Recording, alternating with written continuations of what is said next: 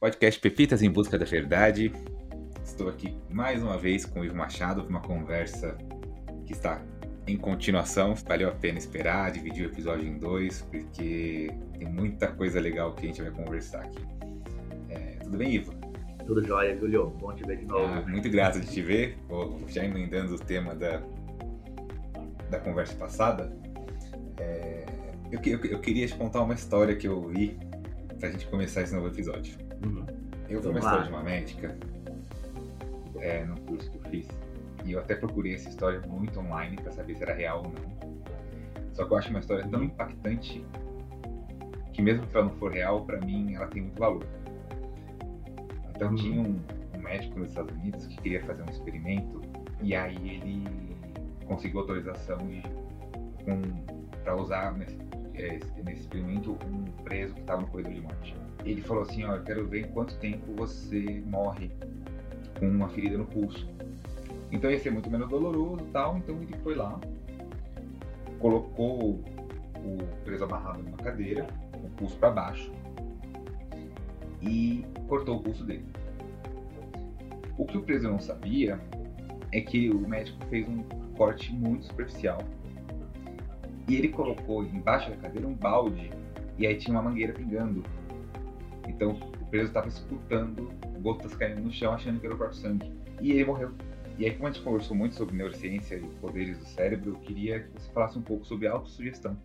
Cara, vamos lá. A experiência que está falando, ela aconteceu, se não me falha a memória, foi em São Luís. Era um cara que ele havia sido condenado a morrer e era na cadeira elétrica. E aí fizeram para ele essa proposta para da experiência. E até onde eu sei também, isso daí é real, realmente aconteceu. E, de novo, quando a gente fala da sugestão da nossa mente, eu acho que a gente entra numa área que ela é muito incrível, né? Porque a gente está falando de você navegar ali entre aquilo onde você está consciente e o seu subconsciente, e, ao mesmo tempo, estágios alterados também. E a gente vê isso acontecendo, inclusive, de forma simples, né? Se a gente pegar o efeito placebo hoje dos remédios, cara, você vai ver que um percentual altíssimo dos resultados, ou seja, as pessoas que tomam um comprimido de farinha, e as pessoas que tomam o comprimido com o composto químico vão ser idênticos muitas vezes. E alguns chegam a superar os casos, inclusive. Tem alguns muito incríveis também. Vou pegar um para você aqui que também achei muito legal. Ele aconteceu em 1980, acho que foi 86, 88, algo assim. Coincidentemente, foi em São Luís também, por isso que eu lembrei agora, quando você falou sugestão. E um médico estava fazendo algumas experiências para entender um pouco mais do comportamento humano com relação ao cérebro. Acabou recebendo uma família. Cara, eu esqueci o nome. Eles usaram um nome muito específico, porque eles eram seguidores do voodoo. É, e disseram, então, que aquele pai da família havia sido infectado por um feiticeiro voodoo, que existia um sapo que havia sido colocado dentro da barriga dele, porque eles encontraram aquilo fora da casa deles, aquele trabalho feito. E por conta disso, eles tinham certeza, então, que ele ia morrer, porque ele tinha um sapo na barriga dele. E ele começou a apresentar vários sintomas, cara, com relação à febre, com relação a muita coisa. E o médico, sabendo, tendo visitado eles para entender o que poderia ter acontecido, quando ouviu a história e confirmou, o que ele fez? Se aprofundou um pouco, é, se aprofundou de, algumas várias horas estudando, né, alguns dias, sobre como funciona o voodoo. Então, ele preparou um equipamento específico, onde ele colocou um sapo morto dentro de uma bacia que ele tinha, levou esse cara para uma consulta disse para ele que ele havia entendido o que estava acontecendo e tinha achado uma forma de tirar o sapo da barriga dele. E ele usou alguns ritos simples que eram utilizados no voodoo, e o cara deitado na maca não viu, mas de repente tinha um sapo morto na mão. E os sintomas do cara sumiram em menos de 10 minutos. Ou seja, o corpo dele mudou totalmente com relação a isso. Então, a sugestão que algumas pessoas têm, ela é muito forte com base nas suas crenças, aquilo que você acredita de verdade. Cara, isso provoca reações que são inacreditáveis muitas vezes. Se você olhar e falar, não, isso é armado, isso não está acontecendo. Mas a sugestão realmente ela existe, ela funciona muito, inclusive em níveis surreais. E a gente vê isso daí acontecendo para doenças, a gente vê isso aí acontecendo no dia a dia com relação que as pessoas uh, chamam de ter azar o tempo todo. Cara, sugestões ocorrem em vários níveis e elas são muito reais. Realmente, o efeito que ela provoca faz com que seu cérebro interiorize aquilo e entenda que, bom, isso é verdade, está acontecendo. Simplesmente ele responde uhum. aquilo. Lembra quando eu falei no outro bate-papo nosso que nosso cérebro, o conceito de certo e errado, ele é nosso, uhum. pertence ao nosso cérebro. Para ele, aquilo que você coloca sentimento e tempo que ele gastando energia pensando é importante e ele alimenta quimicamente para que ele continue vivo. Da mesma forma, nosso cérebro não sabe o que é real, o que é mentira. Uhum. Se você pegar, por exemplo, aquele simulador, tem um simulador pô, muito legal na Disney, onde as cadeiras te levantam e aí tem um telão gigante na frente de repente começa a vir aquele vento no seu rosto e a tela começa a correr. Você olha para baixo, cara, cinco metros abaixo você vê o chão. E quando você olha para a tela, o seu estômago gela, cara, ele encolhe, o seu corpo muda. Parece que efetivamente está no avião que está caindo, que está voando muito baixo, etc. Ou seja, o seu cérebro, sob os estímulos corretos, ele responde como se algo fosse verdade. E aí o que ele faz é, ele simplesmente executa aquilo que ele está programado para executar. Bom, se você acredita tanto nisso, então, é assim que tem que acontecer. E aí ele faz as conexões necessárias para que o seu corpo sinta algo ou desenvolva algo específico. E aí estamos falando de coisas pequenas, coisas muito grandes também. E isso é um assunto pô, incrível, né, cara? Você pensar que o seu cérebro consegue mudar em segundos ou em poucos minutos, inclusive aquilo que acontece no seu corpo, é algo que, assim, é uma mágica é. incrível. A questão é como a gente utiliza isso a nosso favor durante todo o tempo de forma proposital. É, o Greg Baden chama isso de soft technology, né? Que é o nosso Sim. corpo é uma tecnologia muito avançada e tem muitas teorias que falam que, na verdade, tudo que o homem cria é uma projeção da sua própria capacidade. Então, é, os, uhum. a gente conversando aqui ou mandando mensagem por WhatsApp, na verdade, é uma projeção da nossa capacidade telepática de conversar é, não, não, estando no mesmo lugar físico, né? É, você sabe que só uma coisa interessante sobre isso também para falar, que acho que mostra um pouco das capacidades também, tem alguns experimentos que foram realizados é, com freiras, mas tem um que me chamou muita atenção também, que foi de uma mãe e um filho que estavam super longe um do outro, o filho estava doente, é, e aí eles aceitaram participar de um experimento onde foram colocados foi colocado equipamento para que eles medissem o que acontecia com o cérebro dos dois. E durante o tempo em que o filho pensava na mãe e a mãe se concentrava no filho e orava para ele sabendo que estava doente, o cérebro dos dois respondeu da mesma forma, com relação uh, aos impulsos, com relação às regiões ativadas. E quando a mãe parou de orar para aquele filho, é como se o vínculo tivesse sido rompido e cada cérebro assumiu então a sua forma de operar de forma individual. Cara, tem muito, mas acho que aquilo que a gente conhece é muito pouco perto daquilo que a gente desconhece. Nossa, eu fico até arrepiado, tô, meu braço está aqui arrepiado. Porque eu tô com uma pergunta para te fazer faz um tempo já, né? E você me contou essa, ah. exatamente sobre isso que eu queria te falar. Eu conheço, eu conheço esse experimento, né? E eu queria falar sobre o conceito de, eu não sei como que é em português, mas de entanglements, em que eles dividiram o fóton em dois, separaram, colocaram milhas de distância, e aí quando eles colocar, mexiam em um fóton, o outro o outro também reagia no mesmo tempo, né? Então, sobre Sim hologramas uhum. fractais, porque a pergunta que eu queria te fazer em relação a isso, e aí eu vou falar de novo um experimento meu, tá? Que eu tenho feito faz um tempo, uhum. uns meses já, mas o que está dentro está fora, o que está em cima está embaixo, isso é uma lei hermética, né? Uhum. lei de correspondência. Uhum. Então, uhum. eu posso relacionar o meu corpo ao que acontece com o meu corpo, ao que acontece com o mundo. E eu já contei uhum. isso algumas vezes aqui no podcast, que eu, eu, eu tinha hipotireoidismo, parei de tomar hormônio, e mesmo uhum. assim eu me curei é, oficialmente de hipotireoidismo, uhum. né? E eu, eu tenho usado isso, né? Eu, nesse caso foi, foi, a nova medicina germânica que me abriu muito esse, esse olhar, né? Mas hoje eu de manhã eu faço de meia hora a uma hora de exercício. É, e o que acontece uhum. nesses exercícios, eu sei que acontece no meu dia. Então, o que eu faço com o meu corpo faz, acontece com o meu mundo. É, o que está dentro está fora, o que está fora está dentro. Porque, de uma certa maneira, tem alguns estudos e muitos psicólogos já que também defendem isso. Né? Acho que tem o Robert Lanza, uhum. fala do biocentrismo. Porque a consciência, ela vem antes do, do mundo físico, né? Então, eu queria que você falasse um pouco sobre isso. Se você tem alguma luz para me dar, se você concorda. Cara, eu concordo totalmente com isso. Tem um experimento muito legal também, que chama o experimento da fenda dupla. Não sei se sim, você já viu. The Double Slit. É, sim. Então, onde, onde eles conseguem comprovar também que um pedacinho de matéria, né, um pedacinho de um átomo, responde com base naquilo que você acredita. Se você acredita que tem que ser de uma forma, ele age daquela forma. E a partir da hora que você não está ali em cima analisando e colocando o pensamento, ele age de uma forma totalmente uhum. diferente. Então ele passa a responder aquilo que você acredita. Existem algumas técnicas de meditação e alguns estudos que eles mostram que o seu nosso exterior ele reflete justamente ao nosso interior, né? E isso responde um pouco de por que, que muitas pessoas, uh, mesmo tendo tudo aquilo que elas gostariam com relação à grana, com relação a tudo que consideram importante, ou assim como as pessoas que também não têm aquilo que gostariam, sentem o tempo todo vazias em busca de um propósito. Cara, porque a gente está buscando fora, sabe? Como você vai encontrar fora aquilo que está dentro? Só que aí, por outro lado, quando você olha para dentro, está escuro. Está escuro por quê? Porque a gente perdeu essa conexão com relação ao nosso coração, com relação ao nosso cérebro, com relação a isso que a gente sente, sabe? Esse eu maior que toma conta, essa, essa mágica que existe dentro da gente. Então, não dá para encontrar fora aquilo que está dentro, dentro está escuro e você continua procurando fora. E aí você fica naquela eterna busca do propósito. E aí a gente começa a olhar o que existe para falar sobre um pouco disso. A gente vai começar a encontrar várias experiências, cada vez mais médicos, psicólogos, eh, profissionais começando a mostrar que realmente o que sabemos é muito pequeno perto daquilo que não sabemos. Existe muita coisa sem resposta ainda.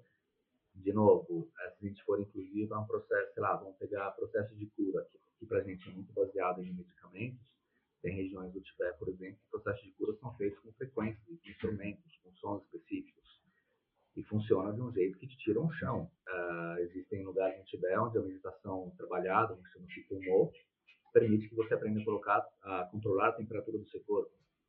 Meditações que permitam que você leve seu batimento cardíaco para 15, 20 por minuto. Hum e assim, para a gente hoje é algo quase que impossível pensar nisso, porque você está pensando o seguinte: bom, estou falando da minha temperatura do corpo, estou falando de uma área do meu cérebro ali que é o tálamo. Como eu consigo controlar esse cara para fazer que ele mude de temperatura? Na teoria, não dá. Na prática é possível. Tem gente fazendo isso hum. daí. E tem pesquisadores de várias universidades olhando. Aí a gente começa a entrar nesse, acho que vamos chamar de nessa nova ciência que começa a explorar um pouco mais desse mundo quântico, cara, a gente vê coisas acontecendo de uma forma incrível que só evidenciam o que a gente está falando aqui. Não sabemos nada perto daquilo que existe ainda. É, eu acho que o não saber nada, mas mesmo tempo ver a capacidade das coisas que nós temos de mudar o nosso corpo, de mudar uh, a nossa biologia. E vou até te contar um caso que é muito incrível agora, para fazer uma referência. Eu não vou utilizar o nome, claro, mas é um aluno de, de um curso meu, desse curso sem fins lucrativos não estou fazendo marketing dele aqui para ficar bastante transparente, porque eu não vender nada. Mas ele me procurou, entrou em uma turma, porque ele tinha um câncer na tibia esquerda dele, que estava tomada já, uh, totalmente preta quando você olhava os exames dele. E a sugestão dos médicos é que ele cortasse a perna, né, que ele amputasse, porque não queriam que crescesse mais. Ele foi muito resistente com relação a isso. Uh, e é muito difícil quando você encontra uma pessoa que chega buscando uma ajuda para você, no caso desse, é muito difícil você falar não.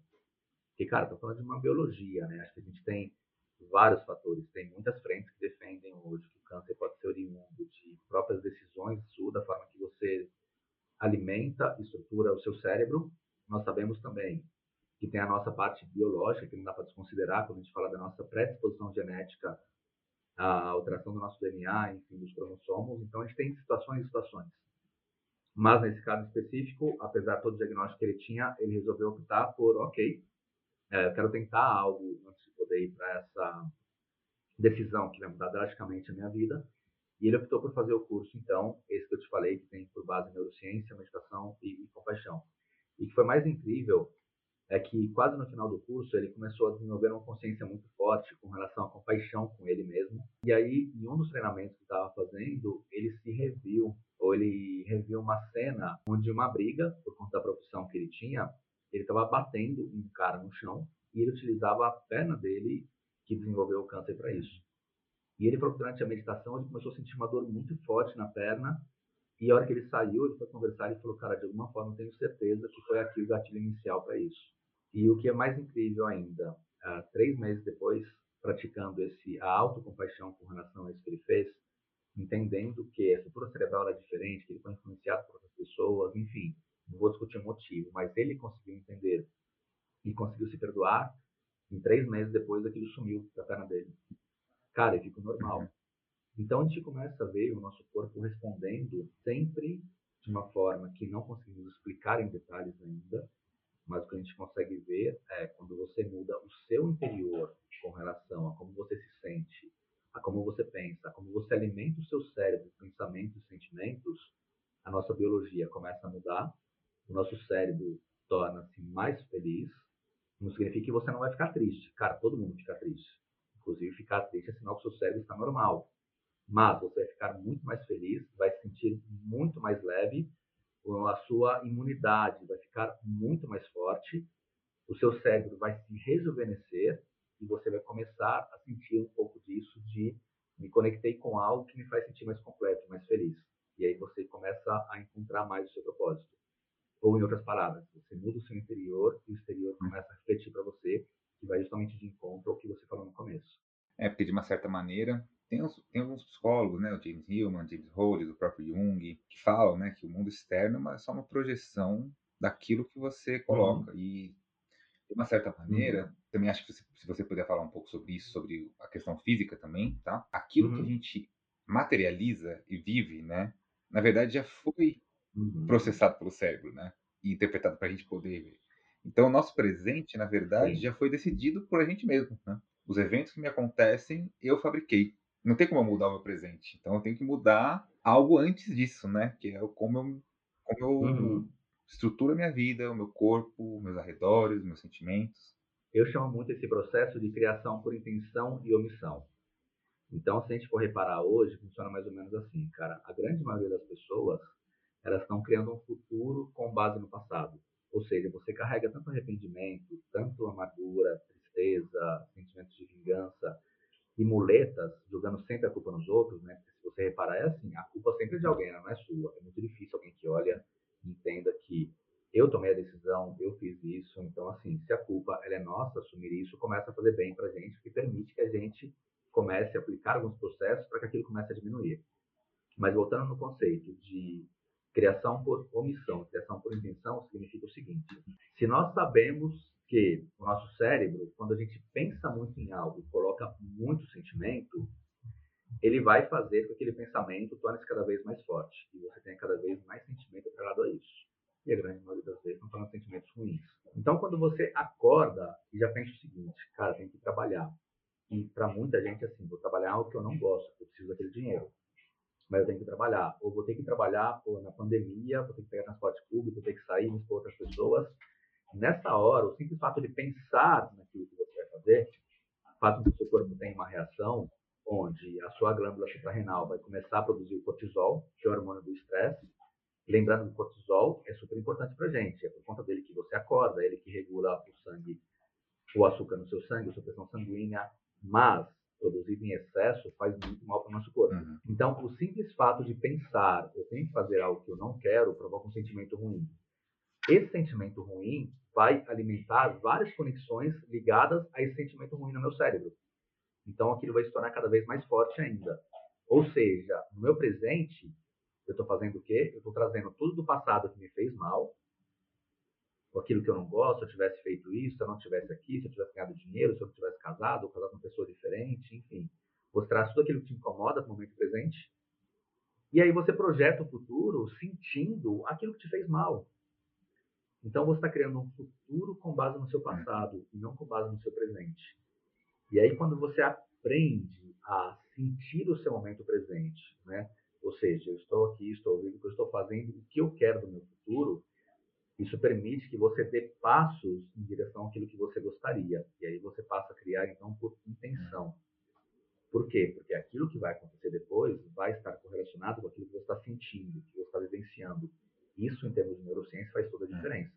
Porque você vai alimentar no seu cérebro aquilo que você quer. Você vai colocar mais sentimentos atrelados àquilo que você quer. Você vai começar a desenvolver uma estrutura cerebral baseada naquilo que você quer no futuro. E aí você, aos poucos, começa a se desligar do passado. E aí aquela química ruim, aquelas estruturas ruins vão sendo deixadas de lado, vão enfraquecendo, e você vai fortalecendo aquelas estruturas fortes. Então você passa a criar um futuro com base no presente, e não mais com base no passado. E aí, eu vou até falar uma coisa que é muito legal, porque tem algumas passagens na Bíblia que elas falam muito sobre isso. Tem uma, diz é mais ou menos assim, cara, pois a quem mais tem, mais lhe será dado. Já aquele que pouco tem, até o pouco que ele tem lhe será retirado. E aí, tenta agora, vamos esquecer um pouquinho religião, vamos olhar para um lado mais espiritualidade e vai para o seu cérebro. Cara, aquele que muito tem, mais ele vai ter. Quanto mais você pensa, mais o seu cérebro vai reforçar as conexões e mais você vai sentir. Mais aquele sentimento vai ficar evidente para você. Mais fortes serão suas conexões. Já aquele que pouco tem, mais será retirado. Se você não tem a fé, se você não acredita que você pode mudar, se você não coloca força naquilo que você efetivamente gosta, cara, você nunca vai atingir, você nunca vai chegar naquilo. As conexões não vão estruturar para isso. Então você começa a perder mais isso. Sabe uma coisa interessante? Tem muita gente que fala assim, dinheiro, né? Que todo mundo, assunto que todo mundo quer ouvir. Aí fala assim, cara, eu quero ganhar mais dinheiro, eu preciso de mais dinheiro. E aí se você perguntar assim, por que você gostaria de ter mais dinheiro? A resposta vai ser mais ou menos assim. Ah, porque eu quero comprar de carro, porque eu quero pagar a dívida.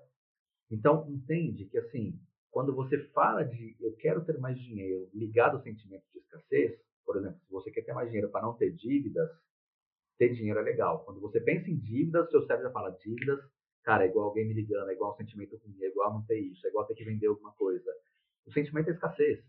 Então, como você pode pensar em criar uma estrutura nova e se preparar para ganhar algo, se você está sentindo algo que vai contra aquilo que você está pensando? O sentimento ele fala muito mais alto. Sabe? Então, é, de novo, a gente vê a neurociência começando a evidenciar algumas coisas, comprovar algumas coisas, e eu acho que o ponto mais importante do que você falou aí é essa atenção que a gente tem que ter com relação a como nós criamos ou fazemos o nosso exterior ser refletido. Então, assim, se preocupar em mudar o seu interior e se preocupar a criar por intenção e não por omissão, faz toda a diferença e aí sim faz com que você comece a projetar e vivenciar aquilo que você gostaria. Porque você mudou aqui dentro, você teve paciência, se preocupou em cultivar aquilo que é importante para você, e aí chega uma hora que isso começa a aparecer. E aí o seu futuro se torna o seu presente, onde você vivencia exatamente aquilo que você gostaria. Por quê? Porque você se preocupou em mudar isso lá atrás.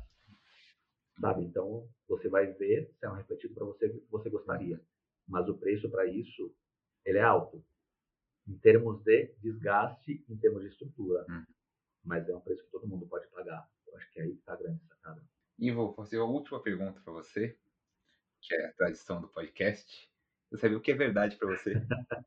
para mim, verdade é, é, aquilo que me traz uma certeza de que aquilo, as decisões que eu tomo hoje, aquilo que eu estou vivendo hoje, vai me colocar em um local onde eu vou fazer a minha partida sorrindo. Eu sempre falo para todo mundo isso daí. A melhor forma de ter certeza que uma vida valeu a pena chegar em um momento onde você efetivamente possa sorrir pela forma com a qual você viveu a sua vida. Então, acho que verdade é você reconhecer que você não tem que entender como as coisas funcionam para se beneficiar de uma delas. Você não tem que ver algo para saber que aquilo existe ou que aquilo funciona de verdade. Enfim, é você ter a coragem de expandir o seu cérebro uh, em prol de algo em que você acredita e que tenha valores positivos por trás. Que lindo! Obrigado. E aí, seguindo uma tradição do canal, queria muito que você. Essas tradições. Indicasse um livro para mim, ou uma série, algo que remeta um pouco à conversa que a gente teve. Cara, eu vou te indicar, assim, vou ser bem direto agora nessa indicação, vou te indicar um livro do James, do James Dott, do James que eu te uhum. falei. É, esse cara que criou um centro de estudo de neurociência e compaixão com o Dalai Lama, chamado Siquer, que é onde eu estudo hoje lá em Stanford. Tá. Uh, ele é um neurocirurgião, é um filantropo, uh, professor também em Stanford de Medicina. E eu vou te falar por que eu vou indicar o livro desse cara. Ele chama-se, uh, você vai encontrar em português, acho que é a maior de todas as mágicas. Em inglês o título é Into the Magic Shop. Eu acho que o que faz valer a pena ler o livro do James é saber que ele é um cara que ele veio de uma família onde o pai era alcoólatra, a mãe era, era viciada em remédios, não dava atenção para os filhos. Ele perdeu a irmã dele por questões de saúde, o irmão dele por opção sexual acabou morrendo muito cedo também. E ele foi a única pessoa que, na prática, mesmo não tendo recebido amor, não tendo recebido nada, ele conseguiu evoluir e conquistar tudo o que ele queria. E isso por conta de uma mulher chamada Ruth, que ensinou para ele conceitos de meditação e de compaixão. E o que faz mais valer a pena, além da história dele que é incrível, dos conceitos que ele passa, é saber que o James é um cara que um belo dia ele tinha 70 milhões de dólares na conta dele, e que por ter se comprometido a doar todas as ações que ele tinha de algumas outras empresas, além dos 70 milhões que ele tinha, uh, um belo dia a bolha da internet chegou, estourou e ele perdeu uh, os 70 milhões que ele tinha.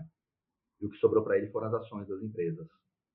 Nessa hora, para o nosso cérebro, é assim, cara, você quebrou, perdeu todo o seu dinheiro. Você tem ações de empresas que você pode vender e ficar com alguns bons milhões ainda. O que, que você faz? A maioria das pessoas não ia pensar duas vezes, uhum. cara. Como ele praticava muito isso da meditação e da compaixão, uh, ele chamou o advogado dele para conversar e pediu que ele seguisse com a doação. E ele manteve aquela doação para instituições que ajudavam pessoas com relação a doenças variadas, com relação ao apoio para pessoas de opções sexuais diferentes. Cara, ele pegou todas as instituições que fazem trabalhos incríveis e manteve a palavra dele e fez a doação. Essas ações dele, alguns meses atrás, valiam pouco mais de um bi de dólares. Ele nunca se arrependeu disso e ele construiu um outro patrimônio depois disso, de novo, trabalhando incrível também. E a resposta dele é porque ele seguiu o coração dele. Então chegou um momento que tudo que ele tinha com relação à grana, a Ferrari, cara, a cobertura que ele tinha lá em, em Nova York, que era um lugar incrível, perderam um valor. E ele sentiu que estava indo para o lado errado. E foi nessa hora que ele resolveu seguir o coração, manteve a doação dele, perdeu todo o dinheiro que ele tinha, se estruturou de novo e se tornou pô, um cara incrível que faz vários projetos no Dalai Lama, inclusive hoje. Além de um grande amigo, ele é sócio meu em projeto. Então acho que não tem outro livro que eu pudesse indicar hoje. Não ah, maravilha. Vou, já vou colocar no meu carrinho aqui. Boa. É, e aí, queria muito também agradecer, claro, a sua presença, deixar portas abertas para a gente fazer pelo menos mais 20 episódios, porque eu acho que a gente tem muita coisa para conversar. Pô, quando você quiser, cara, vai ser um prazer. E queria que você indicasse alguém para continuar essa conversa. Alguém para continuar essa é. conversa? Tá bom. Cara, eu vou te indicar um cara chamado Leandro Freitas. Hum. O meu lado eu falo muito da neurociência, eu tento extrapolar um pouco para conectar com a espiritualidade. Eu vou te indicar o Leandro agora, que é um neurocientista uhum. incrível, é, que inclusive apoia a gente nesse projeto nosso também aí, sem fins lucrativos. Ele é aquele cara que você vai poder extrapolar com ele tudo referente a por que existe a inveja, sabe? Por que é difícil uma decisão? Por que procrastinar? Cara, é o tipo de cara que se você apontar uma área no cérebro, ele vai te falar que área é aquela, como ela se correlaciona, com quais áreas ela liga, o que ela provoca. Mas ele é um cientista, né? Então, como cientista, espera respostas muito lógicas dele. Ah, perfeito. Mas acaba sendo um bate-papo super interessante, porque quando você é, ajuda as pessoas a entenderem, cara, por que você procrastina? Como funciona a inveja? Por que isso é tão difícil? Como melhorar a criatividade? É verdade que um copo, um copo de cerveja, não mais, pode fazer com que você associe melhor quando você estuda, coisas assim. Ele vai trazer curiosidades, que você incrível para o pessoal poder ouvir um pouquinho mais e entender como funciona a nossa série E qual é a primeira pergunta que eu faço para ele?